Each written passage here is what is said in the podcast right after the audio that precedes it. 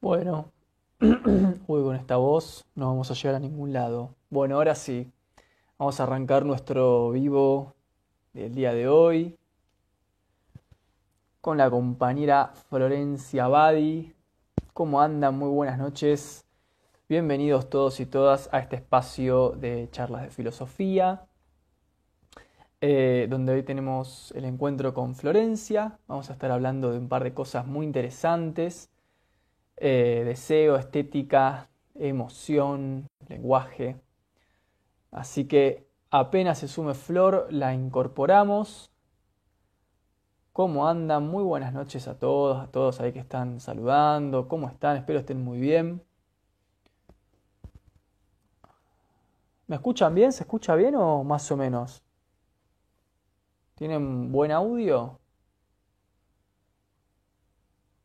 Bien, ahí la tenemos a Florencia. Vamos a incorporar a Flora y te voy a mandar la invitación. Aceptala. Ahí estamos. Buenas noches, Joy. Hola. Ah, ¿cómo estás? Para mí siempre es un milagro esto. Hola, ¿cómo Al fin, boluda, al fin. Fue una ida y vuelta impresionante.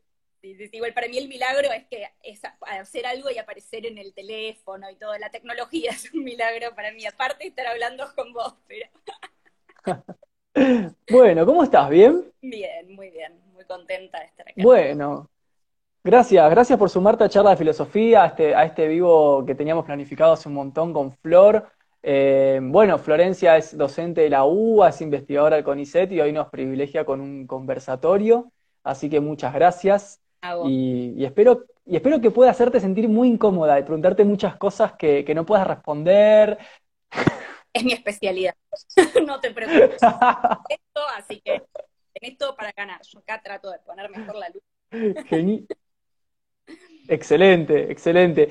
Bueno, vos sabés que eh, venía pensando un poco charlar de, estética, emocionalidad, deseo, eh, y me pareció interesante poder partir de tu libro, poder eh, retomar eh, esta, esta, charla de, desde tu libro, eh, que para los que están mirando esto eh, es el sacrificio, el sacrificio de Narciso, un título sugerente, un título alusivo. ¿Por qué el sacrificio de Narciso?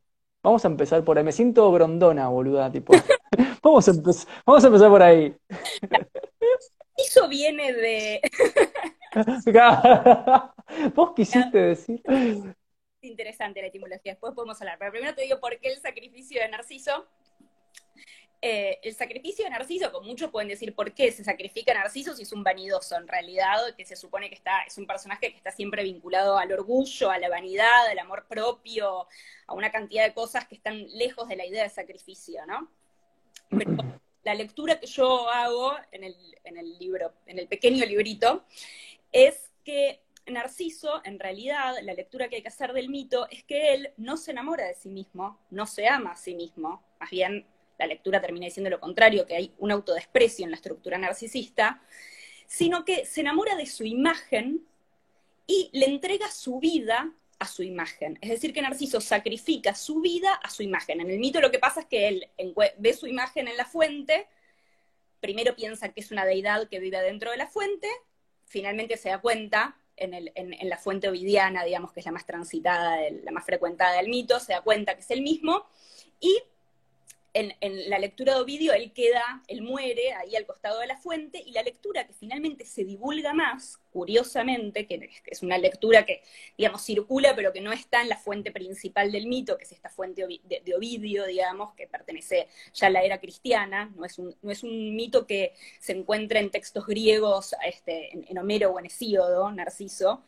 La lectura más frecuente, te decía, es esta idea de que él se arroja al agua como que se, queriendo abrazar la imagen que está en el agua, él se arroja y entrega su vida a esa imagen y se suicida. Entonces la lectura que yo hago en el libro es que en realidad la estructura narcisista lo que hace permanentemente es postergarse a sí misma, postergarse a sí mismo para ser amado por el otro. Narciso es el que necesita ser amado por el otro, no el que se ama a sí mismo. Es el que, no es el que se prioriza a sí mismo, como sería el egoísta, hago una contraposición entre narcisismo y egoísmo, digo, son cosas opuestas, porque el, el egoísta se prioriza a sí mismo y enoja al otro, le dice que no al otro y el otro se enoja. En cambio, el narcisista nunca puede enojar al otro, no puede decirle que no al otro porque está en función de ser amado. Queda postergado es el propio sujeto narcisista, en realidad. Entonces, esa es la idea de que el sacrificio de narciso tiene que ver con ese sacrificio o ese suicidio que para mí se estructura cada decisión cotidiana del narcisista, digamos, es cada vez que el narcisista no puede decir que no, cada vez que el narcisista hace cosas para ser amado, para ser aceptado, porque en realidad lo que hay de fondo es una gran falta de amor propio.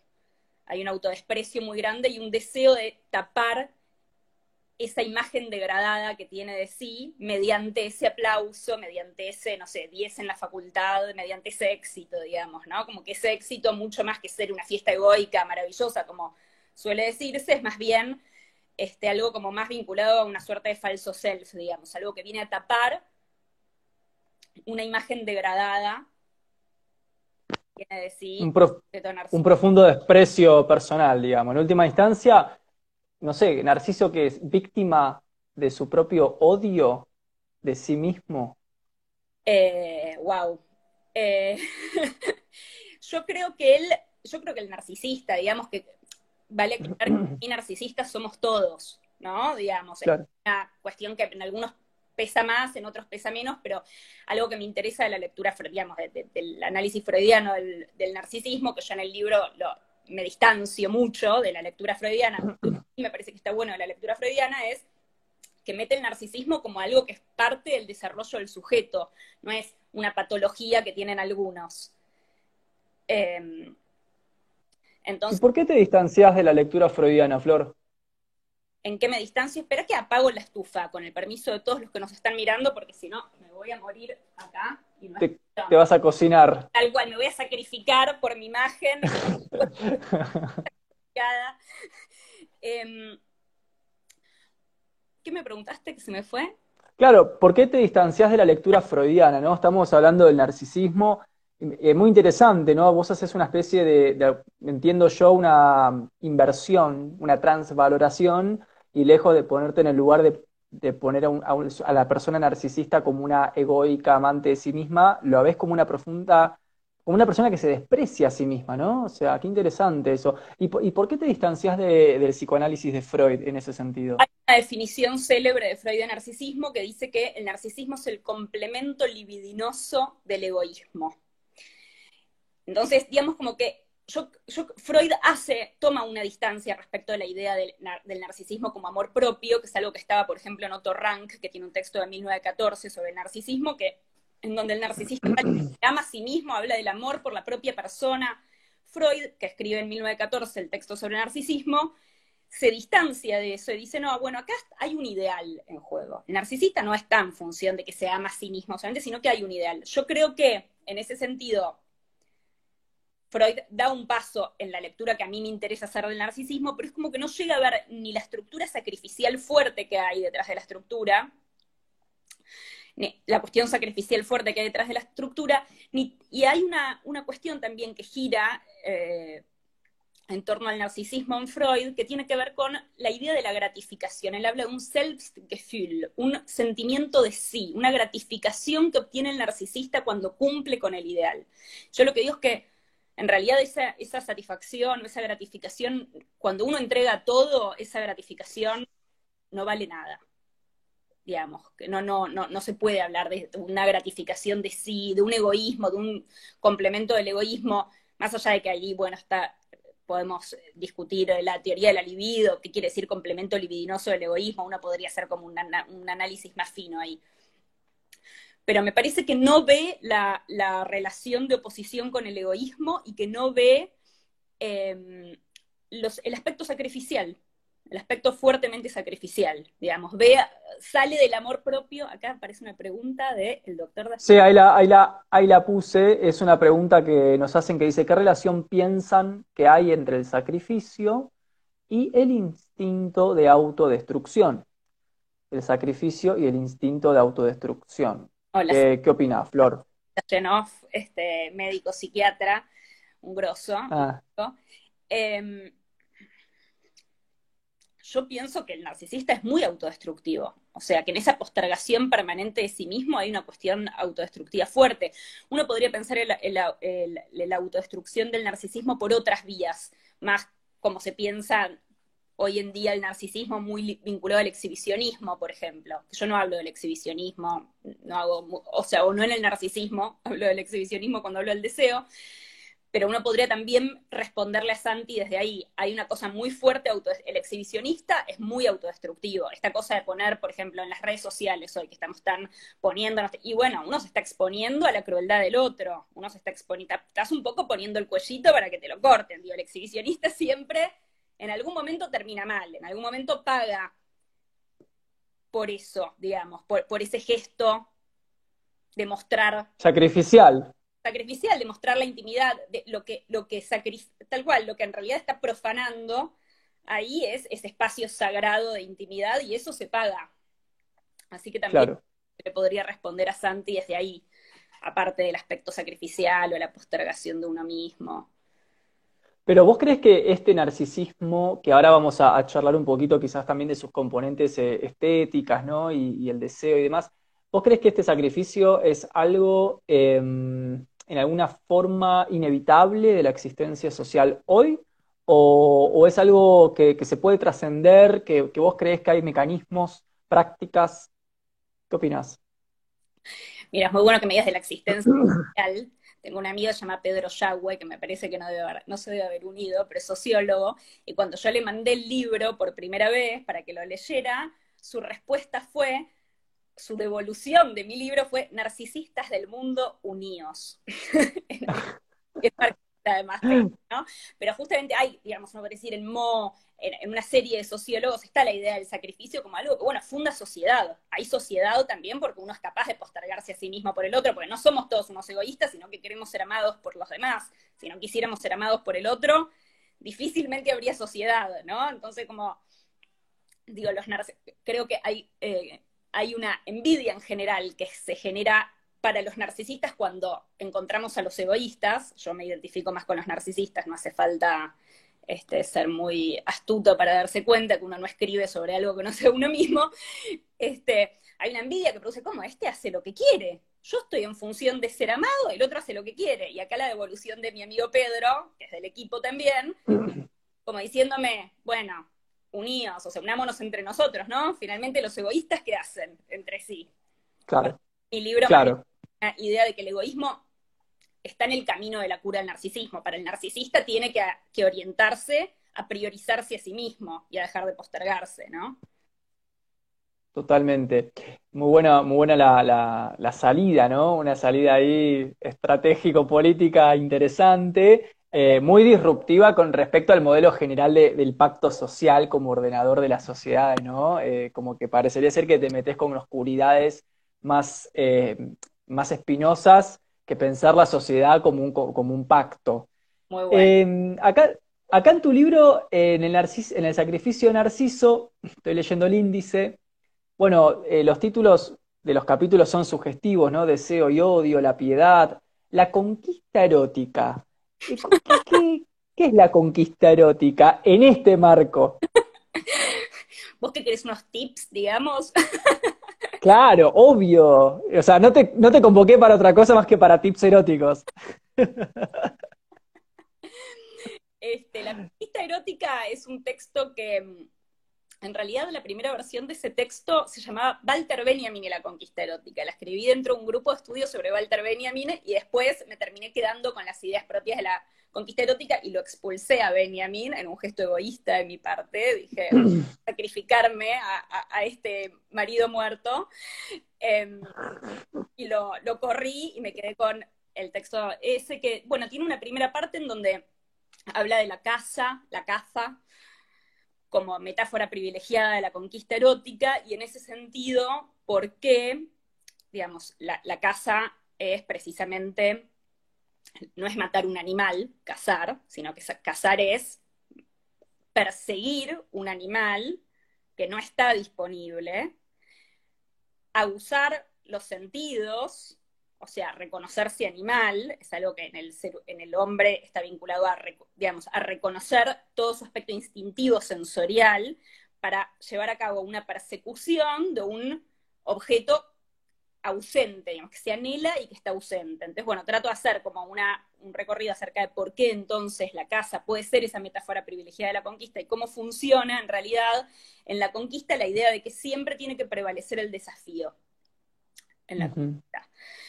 Em, y después hay toda una segunda parte en donde, bueno, eh, hablo, por ejemplo, sobre mm, este primer momento en donde el conquistador, cazador, digamos, o cazadora, em, clava la mirada y la cuestión de la envidia en la conquista erótica. Yo creo que hay una envidia del conquistador respecto del objeto deseado. Em, el clavar la mirada, viste que la envidia, el mal de ojo tiene que ver con eso, es la mirada muy fuerte, ¿no? Pues llamamos mal de ojo, la envidia a alguien que te miró muy fuerte, que te clavó la mirada, digamos. Y es, es la misma idea que usamos cuando alguien ficha a alguien, ¿no? O sea, lo, elige como presa de esa conquista. Entonces, bueno, también hay un análisis acerca de la cuestión de la envidia, que para mí es muy importante en relación con el deseo, la envidia. Yo creo que la envidia es el velo del deseo, es decir, la envidia funciona, cumple una función muy importante, creo yo, en el ser humano, más allá de que sea una pasión triste, horrible, aparte inconfesable, ¿no? O sea, que nos cuesta muchísimo transitar, me parece que cumple una función que tiene que ver con que el envidioso supone que el otro, la persona a la que envidia, satisfizo plenamente su deseo y es feliz. Si nosotros no, pusiéramos que el deseo puede ser satisfecho, no desearíamos. O sea, el deseo quita como velo la idea de que puede ser satisfecho. Y el velo de ese deseo se da mediante el mecanismo envidioso. Es decir, eh, eh, eh, esto es muy interesante en una película que se llama La Mujer Pantera, que es una película viejísima de hipótesis filosófica fuerte, en donde hay un personaje que se este, en pareja con una mujer que le dice, yo soy pantera en realidad, vos no sabés, pero yo cuando, si vos me besás, yo me transformo en pantera, le dice. Tipo una cosa hombre lobo, ¿no? Todos esos mitos que hablan del instinto agresivo en relación al erotismo. Le dice, si vos me besás, yo me transformo en pantera. El tipo no le cree nada, la manda a un psiquiatra, piensa que está loca, pero nunca la besa. Nunca intenta besarla. Entonces lo que yo me pregunto, que el libro en un momento, el análisis de esta película, en el primer texto, por qué este personaje, que aparte después termina, ella se muere y él termina quedándose con la mejor amiga, ¿no? Que es como la imagen de lo opuesto a la agresividad del, erotismo, quedarse con la amiga. ¿Por qué él no la besa si no le cree nada? Y hay una parte en donde él, hablando con la amiga, le dice, yo siempre fui feliz, le dice, yo siempre fui feliz. Y yo creo que ahí está la clave de por qué él no la desea a ella. Para que podamos desear, hay en el origen una infelicidad, hay una infelicidad que para mí es una infelicidad envidiosa, para mí, para Klein y para un montón de gente, no me quiero hacer la original en esto, ¿no? Digamos, pero hay, en el origen del deseo hay una infelicidad, y hay una infelicidad vinculada a la envidia, y hay una idea de que hay otro que tiene algo que yo no tengo, y hay... A mí hay un autor que me gusta muchísimo también para pensar el deseo, que es René Girard, que es mi referente fundamental en esto, que ahora estoy este, dando un curso sobre Eros, bueno, que te voy a contar a vos, que sos parte del curso, este, con Ale Boverio, y vamos a ver Girard ahora la próxima, la próxima clase. Bueno, Girard es como el que para mí mejor describe este aspecto envidioso del deseo, triangular, y que en realidad tiene que ver con la idea de que el deseo siempre tiene una mediación, de que hay un mediador, alguien que nos indica cuál es el objeto de nuestro deseo. Y la envidia también tiene que ver con eso. O sea, esto es deseable. Y vos deseas el objeto porque en realidad tenés una relación con el mediador. Eh, en ese sentido, podríamos decir que en toda casa eh, de ese objeto del deseo hay un reconocimiento inconfeso e implícito de que ese objeto es superior a mí. Te deseo porque hay algo en vos que me excede. Está buenísimo lo que decís, absolutamente absolutamente. Hay algo en vos que es hermético para mí, que está cerrado para mí, ¿no? Que es, que es secreto para mí, que yo no puedo acceder, en ese sentido digo, está cerrado, como yo no puedo acceder a eso. Entonces, es enigmático. ¿El enigma qué es? Es la idea de que hay algo que no puedo saber. Entonces, la persona que nos resulta deseable muchas veces la vemos como muy enigmática. ¿Enigmática de qué? ¿Quién puede ser misterioso en este mundo? No hay nada misterioso en este mundo, más que la, proyección de uno de enigmaticidad sobre algo, porque si yo, no sé, eh, me gustan los ejemplos kantianos en eso, el cielo estrellado, la tormenta, nada es en sí mismo enigmático. El enigma es siempre una proyección del sujeto deseante, digamos, ¿no? Entonces, me parece que sí, hay una relación ahí con el objeto donde estamos proyectando toda esa idealización, la idealización, ¿no? Que es clave y que es clave en el narcisismo también, vamos a decirlo. Pobre narcisista. Me hace acordar de un, eh, de un fragmento que tiene Merleau-Ponty eh, en la fenomenología de la percepción, donde él dice que todo sujeto enamorado es un sujeto fascinado y que cuando se entrega, el otro, eh, el otro se me entrega finalmente, finalmente puedo acceder a tu cuerpo, eh, esa fascinación se va y dice, no sos para mí más que un objeto subordinado. Y entonces ya no te puedo desear más, porque ya te entregaste. Eh, y me acuerdo ese fragmento de la relación de fascinación como subordinación, o sea, estoy subordinado a vos, es medio la dialéctica de Hegel, ¿no? O sea, estoy subordinado a vos en la medida que, te cedo reconocimiento, y todo eso en la erótica de la conquista, cuando se cae, lo que queda es el otro en su estado más vil y más humano, demasiado humano, diríamos nichanamente hablando, ¿no? Queda el otro humano. Tal cual, tal cual. Es mucho más que una falta, digamos, ¿no? Porque uno podría decir, bueno, porque claro, en la medida en que yo no lo tengo al otro, lo deseo, y si lo tengo, ya no lo deseo. Entonces, porque el deseo es la falta, entonces apenas yo tengo al otro. Pero vos estás diciendo algo que es mucho más que eso, ¿no? Que es justamente esto de poner el eje en esa fascinación, que es mucho más que algo, y bueno, ¿y por qué lo quiero? Realmente. Total. ¿No? O sea, que por todo lo que hay de temor también en juego y de poder, porque es muy loco lo que el poder puede... Eh, hay un autor, yendo a la estética, que vos también querés hablar de estética, ¿viste? Edmund Burke, autor inglés, el que uh sobre lo bello y lo sublime, que dice que el dolor es lo que finalmente a nosotros nos da la pauta de que hay algo con mayor poder que nosotros, porque nosotros no podemos resistir, queremos resistirlo y no podemos. Entonces, cuando justamente se trata de fascinación, de prestigio, también la palabra prestigio está vinculada a, la fantasmagoría, a la ilusión, a todo lo y alucinatorio que está en juego en el deseo, que también tiene que ver con la envidia, que siempre es una mitad siempre está idealizando, siempre piensa que el otro es feliz, el otro no es feliz. o sea, y el envidioso en realidad que cree que quiere que el otro no sea feliz, se le cae todo. Por algún motivo no puede, no quiere creer que el otro no es feliz. Quiere seguir sosteniendo que el otro es está totalmente contento y perfecto y que encontró su objeto adecuado e impecable, ¿no? Perdí claro. Estoy diciendo, pero. No, igual se entiende. Eh, ¿Vos pensás que es posible un amor, o amor es una palabra muy cliché, un eros o alguna vinculación erótica en un sentido amplio em, que logre exceder estas limitaciones del ideal, del narcisismo, de la envidia, estas pasiones, eh, ¿crees que se puede dar? Y en segunda instancia, quizás como pregunta asociada, ¿es en la estética donde se da eso o no? Mira, ahora vamos por la primera y después me, la segunda me va a hacer pensar. Este, La primera también, igual, pero un poco ya la he pensado. Yo yo hago una distinción entre amor y deseo. Para mí no es lo mismo el deseo que está vinculado a todo esto que estamos hablando que el amor. Hay una frase de Melanie Klein que a mí me gusta mucho que dice, la envidia socava el amor. Donde hay envidia, no hay amor. Entonces, hay deseo. Una cosa es el deseo, otra cosa es el amor. ¿Cómo se distinguen para mí el deseo y el amor? Uno puede ir a la tradición filosófica y distinguir entre, si quiere, eros, que es el amor erótico, que para mí no existe, que es un oxímoron, pero bueno, estamos distinguiendo, ¿no? Eros, Filía, que sería el amor amistoso, que está vinculado a la complicidad, a la alianza afectiva. En cambio, Eros hay rivalidad. El, somos compañeros. Tal cual. Compañeros de vida. Sí, sí, sí. Exactamente. Em, que es muy importante, ¿no? Tener un aliado. Uh mundo. ¿Qué hacemos sin aliados? Sí, sí, sí. Eh, eh, y sin cómplices. Todo el humor está montado sobre la complicidad.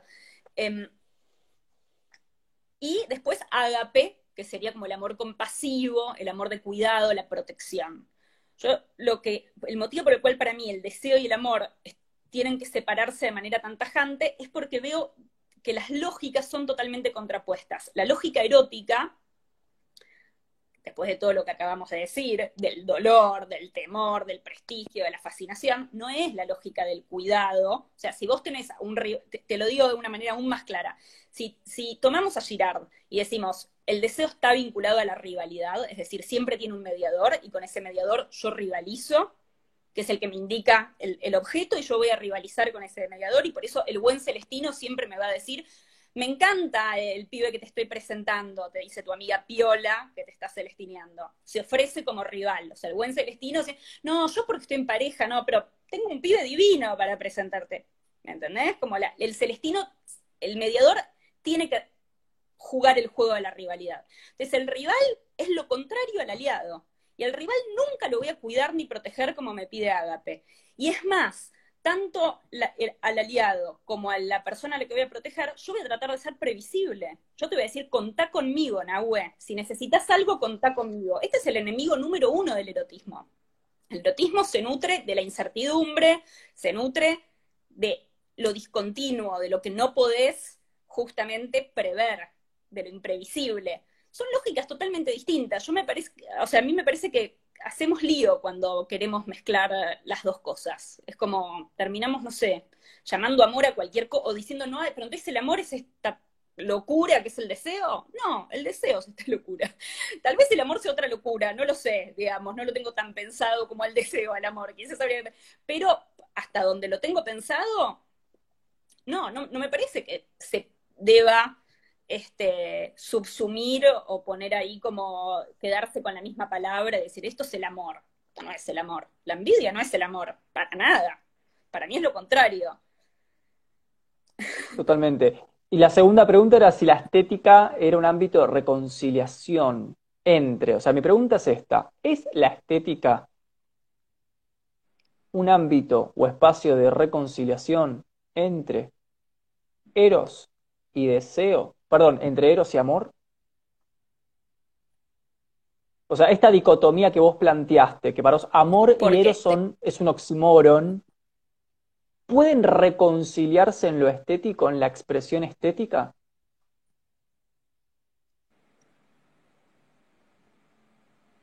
¿Por qué se te, se te ocurre que podrían reconciliarse? Porque pienso que en lo estético, o sea, si toda esta eh, estas distinciones son distinciones del lenguaje y distinciones conceptuales, y si efectivamente en términos de voluntades, deseos y humanidades, el deseo, el eros o el deseo va a contracarril del amor, se me da que, por ejemplo, en la imagen estética, por ejemplo, pongo el caso de las imágenes religiosas, hay un intento por conciliar esta cuestión aparentemente dicotómica en el lenguaje entre amor y eros.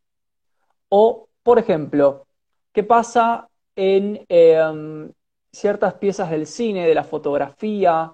Eh, ¿Vos crees que el amor y el eros están totalmente eh, juxtapuestos, están dicotómicos, o que pueden, hay alguna expresión estética que pueda contenerlos a los dos? Mira, me decís esto de las imágenes religiosas y a mí hay una obra que me parece maravillosa, que es justamente La Piedad de Miguel Ángel, que uno podría decir, yo contrapongo la piedad y el deseo, me parece que son dos cosas muy contrapuestas.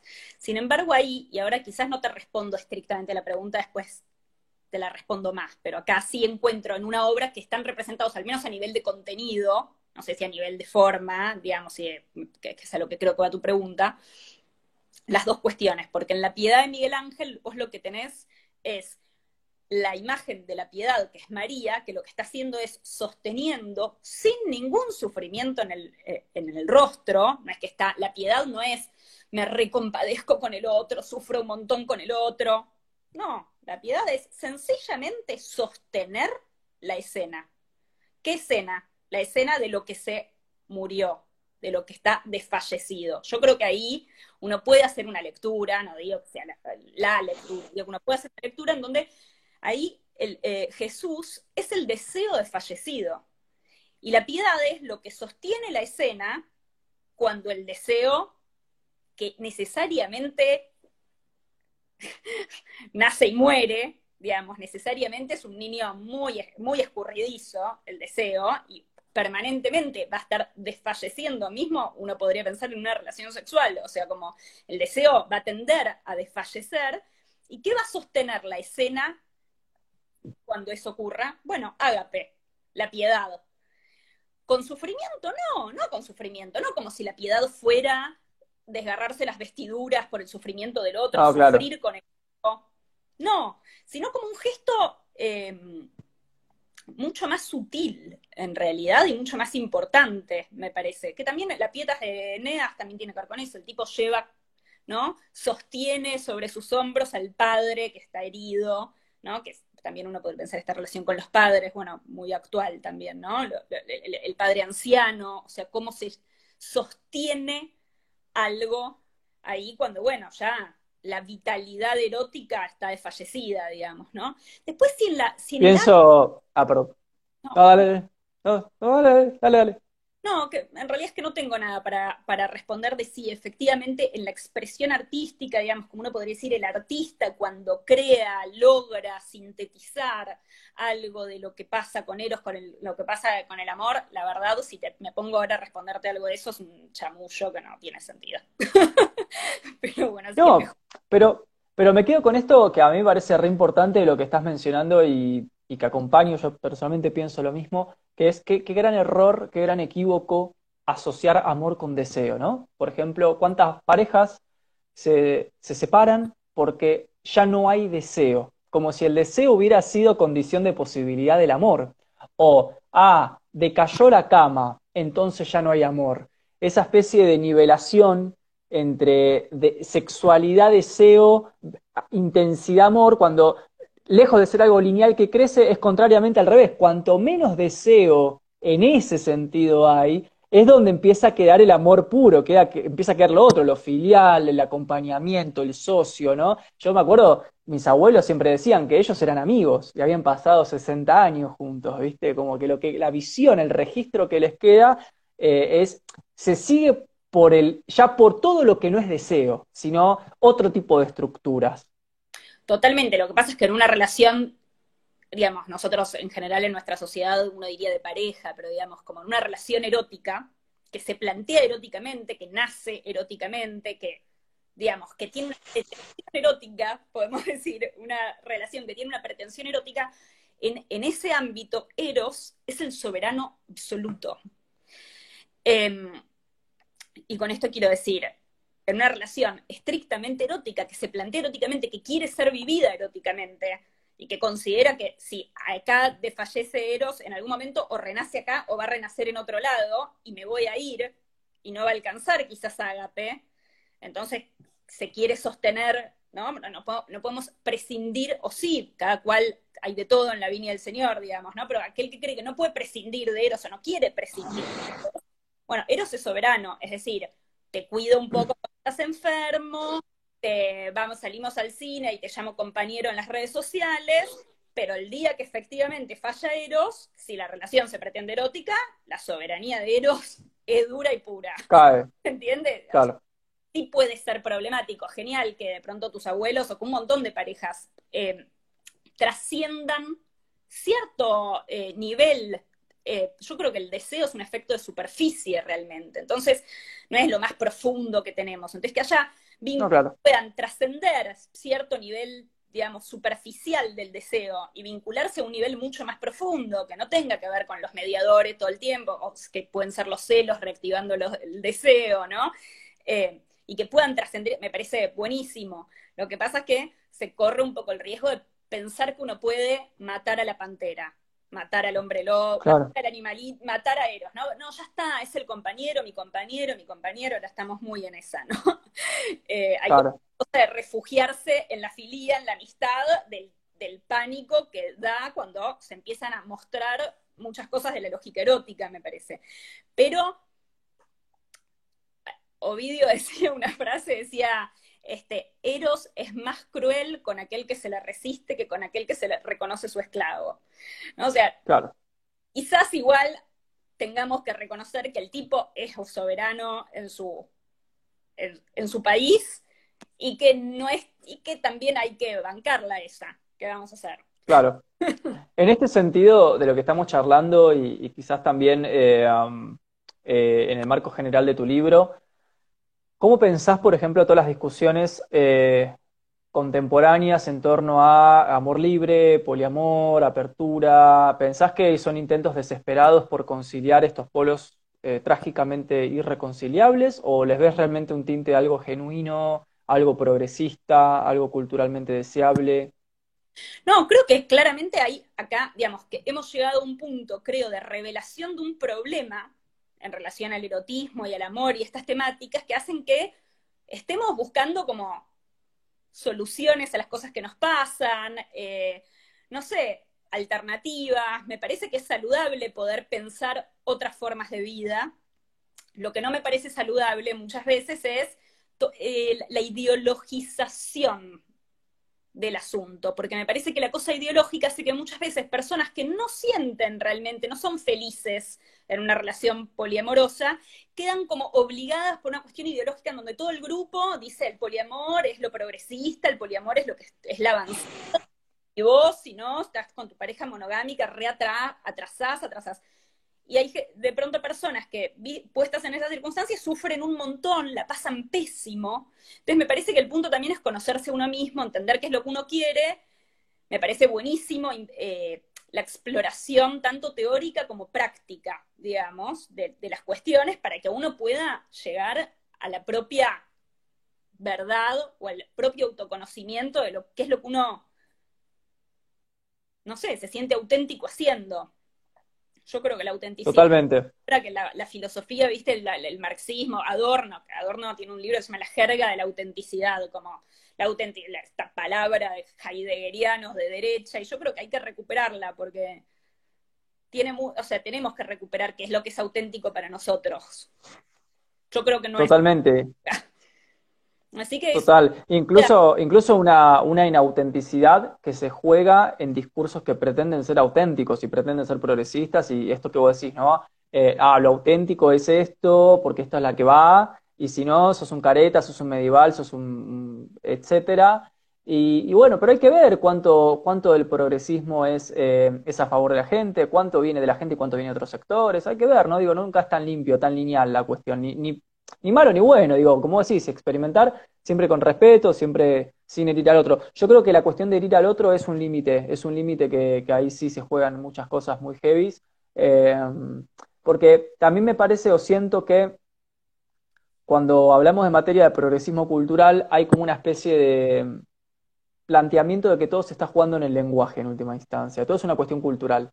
Y yo creo que hay espiritualidades sufrientes en el medio de personas, hay personas que, salen lastimadas o no. Entonces yo siempre creo que, como que, a mí me parece, ¿eh? que como que si, ok, si en nombre del experimentar hice mierda al otro, bueno, no fue tan limpio el proceso. Eh, no sé, es lo que yo pienso.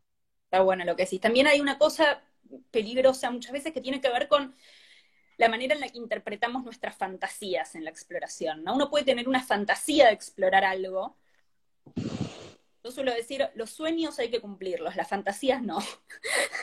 Como hay em, una cosa de, uno puede tener la fantasía de experimentar algo y cuando llega el momento de, que eso se realiza, que se genera una angustia, hablando de esto, de las heridas de las personas, digamos, que se genera una angustia muy grande en alguna de las personas involucradas en la escena, ¿no? Entonces, digo, hay muchas heridas que tienen que ver, me parece, con eso también, con una mala lectura que hacemos de nuestra propia necesidad de exploración en relación con nuestras fantasías, nuestros deseos. A veces no nos, digamos, ¿no? No, sabemos interpretar muy bien nuestros propios deseos y nos ponemos nosotros mismos, más allá de que otro me lastime, nosotros mismos nos ponemos en la situación de ser lastimados, porque lo cierto es que lo que el otro te puede hacer siempre, bueno, es, eh, digamos, es algo que también uno permite que le hagan, ¿no? Uno está poniendo en donde de pronto no es la, uno no se está respetando a uno mismo, entonces difícilmente el otro te va a respetar. Total. entonces me parece eso, que ser conscientes nosotros de, cuidarnos a nosotros mismos, ¿no? En lugar de estar tan pensando que el otro te tiene que cuidar, que es la responsabilidad afectiva del otro. No, no, tengamos responsabilidad afectiva nosotros respecto a nosotros. Pues estamos esperando que nos cuide el otro. El otro tampoco tiene por qué saber qué es lo que te va a lastimar, ¿no? Total. Acá dicen, por ejemplo, eh, dice en el chat, la suspensión del juicio es una buena ayuda en el tránsito de estos temas. Después eh, también agregan responsabilidad afectiva. Eh, bueno, acá te tiran flores, Flor. acá dice, bueno, claro, otro compañero dice esto de no hacerse responsable de lo que se genera en el otro, ¿no? O sea, experimentar sin tener en cuenta al otro también es bastante hipócrita. Una pregunta como para ir cerrando, Flor, no te quiero, no te quiero retrasar, seguro que debes estar con un montón de laburo, pero, pero quiero exprimirte el mayor jugo posible. Em, en tu índice tenés un capítulo con un título muy interesante, que es Misterio femenino y misoginia. Em, ¿Cuál sería ese? ¿Eh? Había un montón de otras, la conquista erótica, misterio femenino y misoginia, los dos duros. Me... Y bueno, pero hay que sacarle el jugo a la charla. Em, misterio femenino. ¿Qué, es el misterio femenino? Qué buena pregunta. Los hombres, los hombres acá estamos listos para escucharte. Es una mentira. este, mentira que fue sostenida por Freud, por Lacan, por, digamos, es una mentira que es muy necesario desenmascarar, digamos. Insisto, eh, ay, hay preguntas sobre Benjamin y la estética. Insisto con algo que es, no hay nada misterioso en sí mismo. ¿Cómo puede la mujer ser misteriosa? Digamos, desde mi perspectiva, donde el cielo estrellado no puede ser misterioso en sí mismo, sino que siempre una proyección del asombro del sujeto, que lo ve súper misterioso, a ese cielo estrellado. Digo, que poner a la mujer, proyectar sobre la mujer la idea del enigma. Entonces yo digo, primero es una mentira. ¿Y por qué además es misógina la mentira? ¿Por qué es una mentira misógina? Yo ahí hago una... Em, eh, ¿Sabes que en ese texto hay mucha lectura de un librito del nacimiento de la filosofía de Giorgio Colli? Que al final, eh, en un momento lo ponía, se lo reconocía en un paréntesis y una amiga me dijo, no, esto queda mal, sacalo. Y al final, siempre que hablo de esto, siento que tengo una deuda con Colli que tengo que saldar, porque Colli en el nacimiento de la filosofía muestra muy bien que la idea de enigma está vinculada al odio. Que, digamos, mm.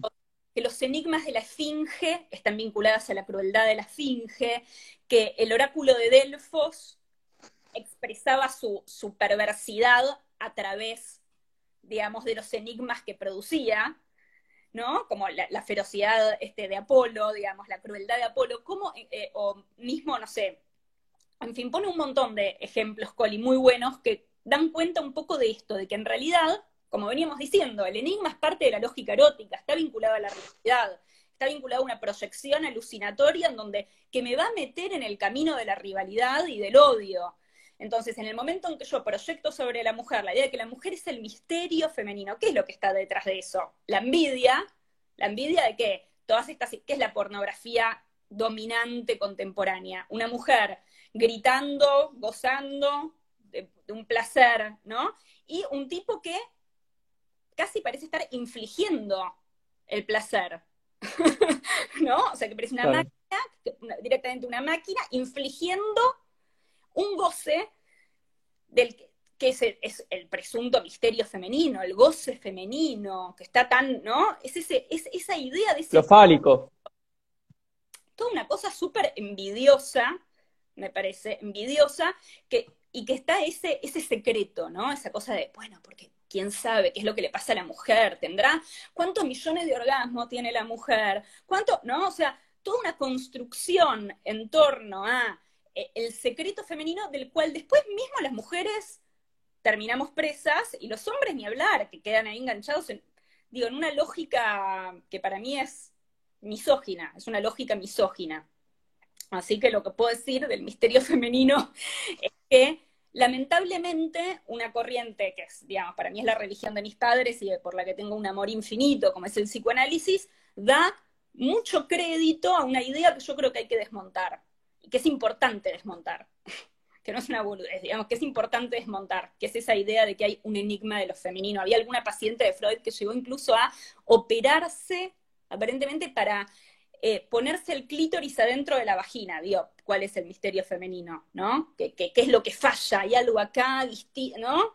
Bueno, no, o sea, es un... Aparte, una narración misteriosa que siempre en última instancia recae eh, en una genitalización del pensamiento, ¿no? En última instancia, eh, leyendo a Foucault uno podría decir, bueno, a nosotros no nos preocupa si la mujer tiene un dedo de más, eh, o si en la espalda tiene cuatro lunar, a vos te preocupa cómo tiene un orgasmo la mujer, ¿no? ¿Cuánto se parece el orgasmo femenino al masculino? Hay una cuestión que tiene que ver con, lo genital, de la, de la, con la sexualización de la reflexión. Entonces, o sea, que vos podrías abogar por una absoluta eh, transparencia eh, de lo femenino, o sea, eh, un fenómeno puro, fenomenológicamente hablando. Somos opacos para nosotros mismos, digamos, no hace falta ser opaco ni para los demás, no, no se trata de ser transparentes, ojalá claro. uso, me encanta, todas, digamos, ¿no? Que sería como la, teoría de la transparencia. No, no, no es que crean ninguna transparencia, pero me parece eso, que, que es la proyección, digamos, sobre la mujer de una idea de enigma que está vinculada al odio y que en la medida en que se la proyecta sobre la mujer es odio por la mujer, es decir, misoginia. Digamos como que artículo dice, enigma igual odio. El enigma está vinculado al odio. Enigma femenino vinculado a misoginia. Esa es como la estructura del texto ese. Te hago la, última, Flor, em, como para, para refinar un poco esta cuestión. ¿Por qué nuestra charla de hoy se llamó deseo, emociones y estética. ¿Dónde vos montás el pensamiento estético eh, en todo esto que estuvimos charlando? Es una excelente pregunta, porque la verdad es que el objeto de la estética es algo que está sumamente en disputa.